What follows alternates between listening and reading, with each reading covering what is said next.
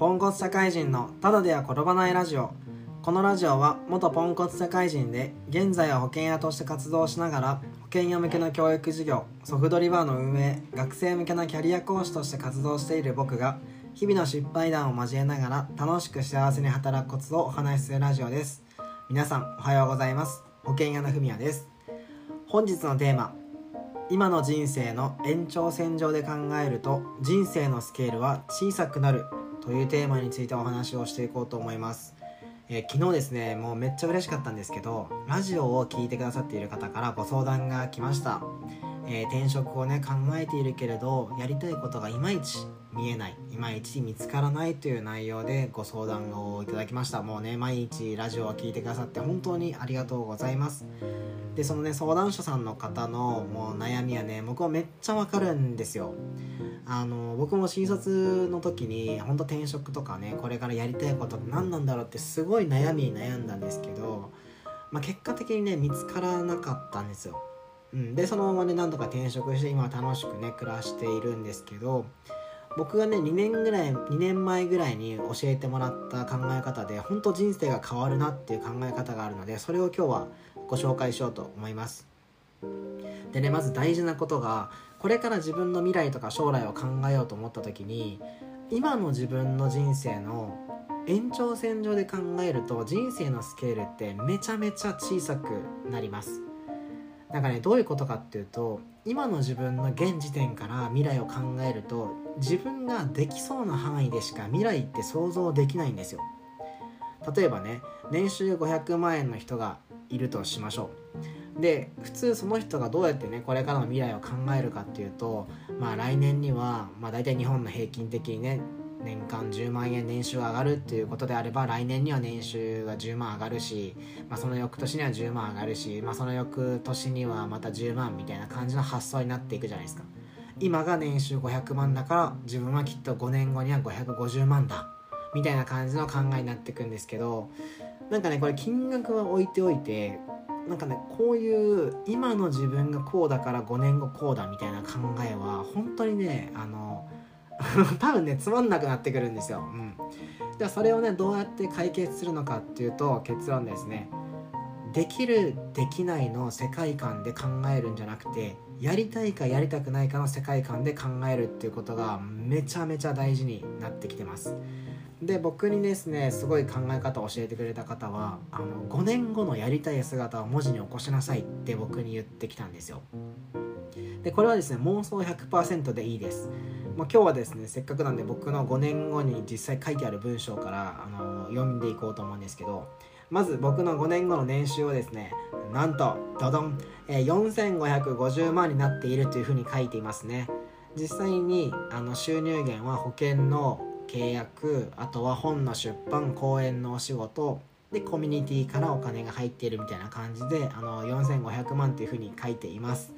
えこれはですねもう恥ずかしいんですけど全然あの僕からするとですね 現実的な数字では全くございません。うん、本当ねアニメみたいな感じの数字なんですけどだけど5年後ね2027年12月を想像した時にこの数字になったら最高だよねっていうのを去年考えたんですよ。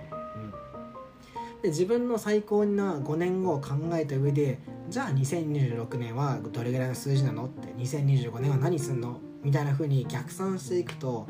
今年のね目標もどんどん高くなっていくしあのやりたいこともどんどん増えていきます。で保険のあのごめんなさい年収の話だけではなくてですね5年後のありたい姿も僕は書いてます、えー、2027年12月1年を振り返ってというところから文章が始まっていてえ僕はどうやら大きな家を、まあ、大きな庭がある家をですね飼っていてサモエドという白い大きな犬を飼っています。で猫とエンリカと一緒に暮らしていて今年のこう思い出、まあ、5年後の思い出としてはエンリカとですね海外移住するための物件探しの旅に出たっていうふうに書いていて、まあ、海外と日本の2拠点生活をもっとねこうダイナミックにするためにそういう物件探しの旅に出た。デンマークやノルウェーフィンランドなどの北欧諸国が候補であるというふうに書いてます。で人生初のファーストクラスを経験して快適な空の旅という意味がやっと身に染みて感じたというふうに書いていてあの好きな人と好きな場所で暮らすというテーマで SNS 発信を5年間続けたのでフォロワーは10万人を超えたみたいな風に書いてますね。で講演家としても日本全国で講演会を開催できて大学生の頃からお世話になっている K さんと広島で100人を超える観客の前で講演会をした。テーマは自分の人生のハンドルは自分で握るというテーマで講演をして多くの人からあの感動しましたという声をもらっているみたいな風に今いっぱいねいろんなこと書いてます。